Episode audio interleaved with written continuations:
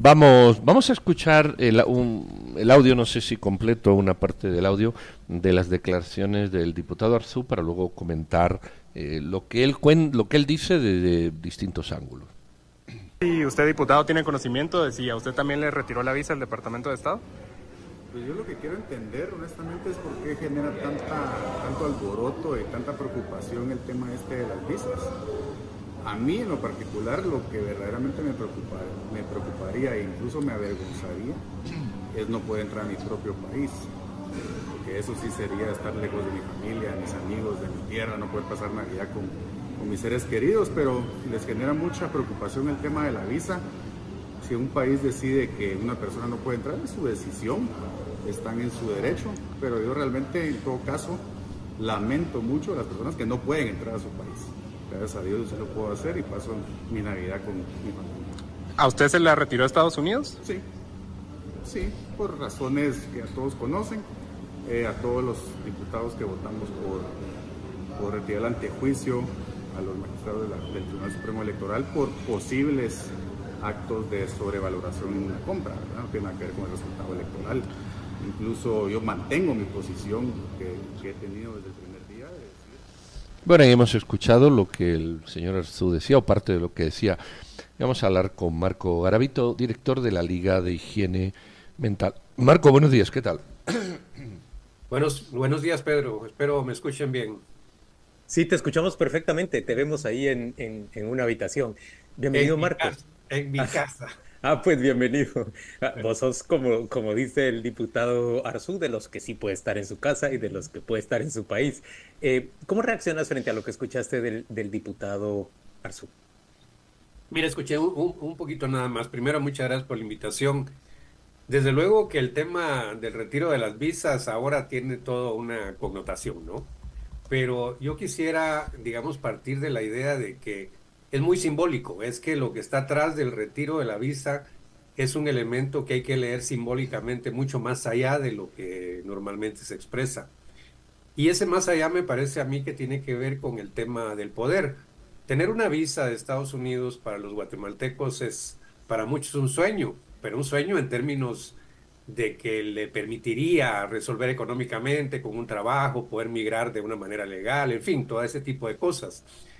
Pero para otro tipo de sector, minoritario por cierto, de esta población, esa visa supone ser diferentes al común de los guatemaltecos, que tienen que hacer una cola, que tienen que emigrar, que tienen que hacer mil cosas para poder accesar al territorio norteamericano.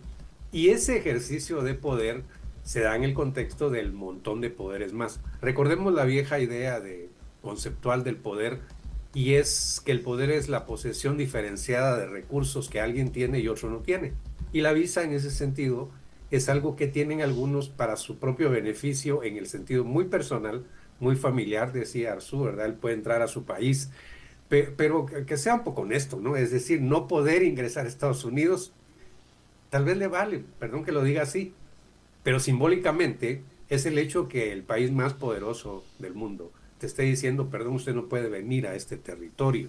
Y eso tiene una connotación simbólica enorme para este poder que se ha querido, se ha querido, creído, digamos, privilegiado de todo, absolutamente de todo, y la negación de una visa es un golpe muy duro a su ego y a su poder.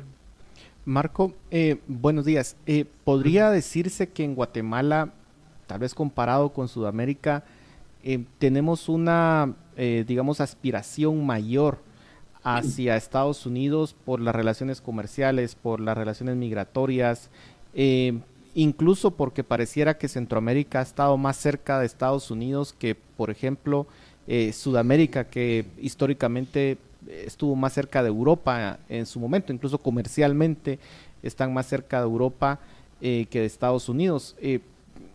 ¿Podría haber algún tipo de mayor intensidad de deseo de los guatemaltecos de, aspirar hacia Estados Unidos y, que pues sea un deseo generalizado, incluso comparado con, Venezuela, que en Venezuela le han quitado la visa a muchos de ellos eh, y pareciera que no tiene el mismo efecto que podría tener en Guatemala. No, desde luego, desde luego, en, en este concepto de la transculturación, ¿no? Es decir, cómo nosotros estamos permeados, hay que decirlo muy claro, por una cultura norteamericana, de Estados Unidos en este caso, fuertísima. en, muchos sentidos, ¿no? En muchos sentidos culturales. Y desde luego que, como bien decís, esa relación que hace décadas era que con Europa, que era la aspiración, ¿verdad? Eh, Francia, por ejemplo, era la aspiración.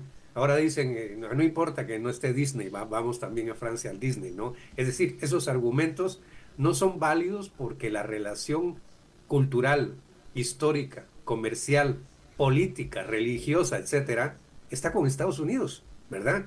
Y ha sido esta nación el, el referente y todavía aún más el referente para las clases poderosas que han gobernado este país, eh, el, el, epicentro, a donde hay que estar bien visto, para decirlo de alguna manera. Aquí no interesaría, ustedes lo sabrán, ¿verdad? Recientemente ha habido una resolución del Parlamento Europeo y 432 votos contra solo 9 plantearon lo mismo en contra del gobierno de este país. Y a eso no le ponen tanta atención, porque ir a Europa, los vínculos comerciales con Europa, las relaciones, es decir, aquí hay gente, y hay que decirlo claro, que, que, le dice a alguien, mira, eh, llegate y nos vamos en el avión y vamos a desayunar a Miami, ¿verdad? Es, esto, esto, esto ocurre con frecuencia en ciertos sectores. Entonces, efectivamente, los vínculos son diferentes. El poder y la relación de poder es diferente. Y desde luego que esto, más allá de que tenga otros niveles de impacto, por eso perdón que insista, tiene un impacto muy simbólico para quienes les han quitado la visa, aunque digan públicamente, como acaba de pasar con el diputado, de no me dolió. No me dolió, yo puedo entrar a mi país. No, son mentiras, o sea, hay que quitarse la máscara, pues, pero pero eso no lo van a hacer tampoco, ¿no? Eh, bueno, son, son, son políticos, Maco. El, yo, yo comparto, el que te den la visa te, te sitúa en un grupo e, de élite, porque no todo el mundo lo tiene. Y el que te la quite también te sitúa en un grupo de élite, exactamente contrario, ¿verdad? Son dos grupos de élite. Lo que yo entiendo la reacción de Álvaro Azur es como una reacción mm, mm, mm, de conformismo necesario, es decir, me la han quitado, no voy a quejarme, porque si no reconozco una especie de culpa, sino que lo que voy es a contrarrestar con mi discurso eh, el que me la han quitado y entonces genera esta dinámica de, bueno, pues si no quieren que vaya no voy, me quedo aquí, yo aquí puedo entrar y puedo hacer y puedo ir y puedo venir. Estoy de acuerdo que es una reacción natural de quien no quiere expresarse con esta manera directa, decir, oye, me la quitaron. Él dijo una cosa interesante que creo que hay que meter en la ecuación. Eh, sea, si es verdad, si es mentira, no, evidentemente. ¿eh? Él dijo, yo voté convencido de que, de que había que, investigar a los, a los magistrados del Tribunal Supremo Electoral por un señalamiento de compra anómala y bueno, pues yo estaba convencido de eso. Es decir, ahí hay una razón que puede ser verdad o también puede ser justificativa. No, desde luego, pero, pero además yo quisiera abundar en lo que decís, en el que hay, hay, que estar claro de que el amigo histórico de este país es Estados Unidos, ¿no? Ese poder. Y el enemigo. ¿Ah? Y el enemigo, digo. No, no, no, sí, pero, es, no vamos a hablar de historia acá. Sí, sí, sí. Desde luego, cuando en este momento ese tu amigo tradicional te quita simplemente el derecho de entrar a ese territorio, es muy duro. Esto es muy duro. Yo, yo me imagino que ha sido un golpe muy fuerte en la parte individual, en la parte psicológica. Pero lo que quiero señalar es que el carácter eh, hasta un poco enfermizo del poder en este país determina que incluso tengas que luchar con eso creyendo que seguís siendo intocable, ¿verdad? Que tus posturas siguen siendo avaladas de la misma manera, no entender cómo los tiempos y los vientos de los tiempos van cambiando y estos políticos y empresarios de este país no han podido comprender que los tiempos van cambiando y que tienen que irse adecuando a esos procesos. Entonces, claro, te queda parecer muy digno y decir, no me importa, quítenmela, yo le hago, yo tenía razón en plantear lo del TSE, cualquier cosa que se te ocurra. Pero en el fondo, yo sí me imagino que el golpe es durísimo, pero no, no tenés, digamos, la ética ni tenés la sencillez, la humildad de decir, oye, voy a, vamos a ver qué hacemos. No, tenés que chocar de todas formas, porque yo creo que están acostumbrados, y recuerden ustedes lo que se dio en el gobierno de Romeo Lucas García, de incluso enfrentar el apoyo abierto público militar de Estados Unidos, porque se la juegan solos. Y esta clase económica, sobre todo nuestra, históricamente tiene esa característica. Se enfrenta porque al final de cuentas asumen que son los que tienen el poder y los que deciden al final de cuentas. Ellos parten eh, de la vieja idea de que Estados Unidos no tiene amigos sino intereses y finalmente va a haber un interés de regresar con ellos. Así lo, así lo leo yo, muy especulativamente si quiere. Y ahí encuentro el sentido de eso. A mí me llama la atención que en realidad el señor Arzú reacciona de una forma poco madura y poco serena, como yo suelo reaccionar en muchas ocasiones, por eso lo reconozco. Eh, veo que utiliza una actitud pasivo-agresiva, lanza un golpe y dice, pero yo estoy mejor que aquellos que tuvieron que salir del país por la persecución, no dice la persecución política legal, pero los que se tuvieron que ir al exilio, es lo que él pretende decir, eh, estoy mejor que ellos.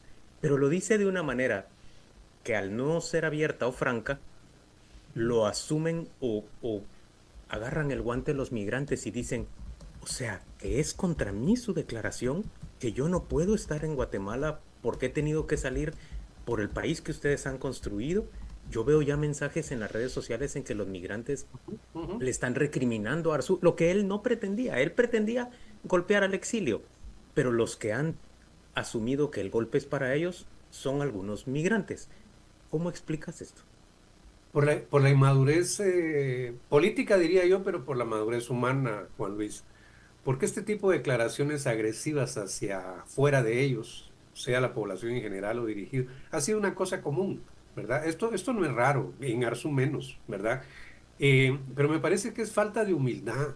Y, y, estas son de las cosas que nosotros insistimos reflejan la necesidad de que en la, eso que llamamos la clase política, ¿verdad? La clase económica, hayan esfuerzos de reeducación, perdón por la palabra porque puede ser muy dura, pero de reeducación en el concepto de salud mental y de humanización. Es que las sociedades se construyen en relaciones humanas, en distintas direcciones.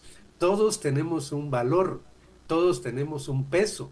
Y en ese sentido, me parece a mí que una de las cosas que puede doler más al no entender maduramente lo que está ocurriendo es que yo debo decirle a quienes nos escuchan o nos ven que esta, eh, este retiro de las visas de todo este montón de gente es el resultado y el triunfo del pueblo. Por favor, léanlo así. Esto es producto de nuestras luchas en todos estos meses en contra de la corrupción, porque a veces eso queda al margen, pareciera que es una dádiva de Estados Unidos hacia, hacia esta gente, que sí lo es en algún sentido, pero que es el resultado del esfuerzo de un pueblo que quiere una sociedad distinta, que queremos que ya no haya esta corrupción malvada, que nos, nos esquilma los pocos recursos que pueden servir para, para vivir mejor. O que el MP te amedrente por pensar distinto. Queremos que eso se termine. No, en, en, ese sentido general hablo Juan Luis, pero en eso yo quiero rescatar y quiero felicitar a este pueblo porque esas visas, y por favor quienes no, no se las quitaron, piénselo, es el resultado de nuestra lucha, de lucha del pueblo. Si eso les va a dar más cólera o van a ser más agresivos, ojalá que no, pero esa es una cosa que también hay que tener en cuenta porque demuestra que este, este, este país, este, su gente, la gente de este país, de verdad queremos vivir de otra manera distinta, pero hay un grupo pequeño que se aferra a esas ideas de hace 150 años que, que, que hay que cambiarlas, tienen que hacer un esfuerzo. Si todos los seres humanos somos capaces de cometer errores, pero somos capaces de cambiar. Y ustedes, me refiero al poder, tienen que cambiar para que este país sea bueno para todos, incluyéndolos a ustedes. Muy bien, pues te agradecemos mucho. Quisiera hacerle una última pregunta a, a, Maco. Maco, no sé si pudiste ver la, la respuesta que Roberto Arzú, el hermano de Álvaro, le envió a, a Álvaro en, en, redes sociales. Y básicamente le decía, pues, muchachito insolente, ¿cómo respondes de esa manera? No sé, no con esas palabras, yo, yo, estoy, yo, yo estoy abusando del lenguaje, pero le decía, le darías vergüenza a mi papá diciendo esta clase de cosas y no te das cuenta que estás ofendiendo a una gran cantidad de guatemaltecos que han tenido que salir del país porque no hay condiciones para vivir aquí correctamente. Y muchos han subrayado que dadas las características de Roberto, pues resulta sorprendente que sea él ahora el, el, el hermano maduro en ese grupo familiar. ¿Puedes hacer comentarios sobre este tema? Mira, lo puedo hacer en el sentido de que algo que, que tienen que comprender, ojalá, es que no se puede vivir permanentemente en la mentira, en el engaño. Y en la medida que vos te vas involucrando más en esa mentira, en esa agresividad, te vas enredando más en las patas del caballo. Hay que, en la vida hay que tener la capacidad en algún momento de, de ponerle un punto y decir, bueno, detengámonos un momento y revisemos de manera madura qué está pasando.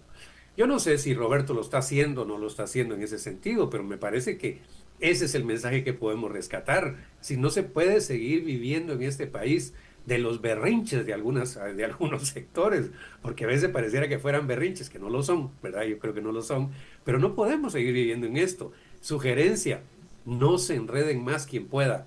Los diputados, porque yo lo que esperaría, termino acá, esperaría, es que esa lista finalmente salga a luz pública oficialmente, que no sé si ha salido, pero creo que una de las cosas que más ayuda a que las cosas cambien es que haya una auditoría y un escarnio social.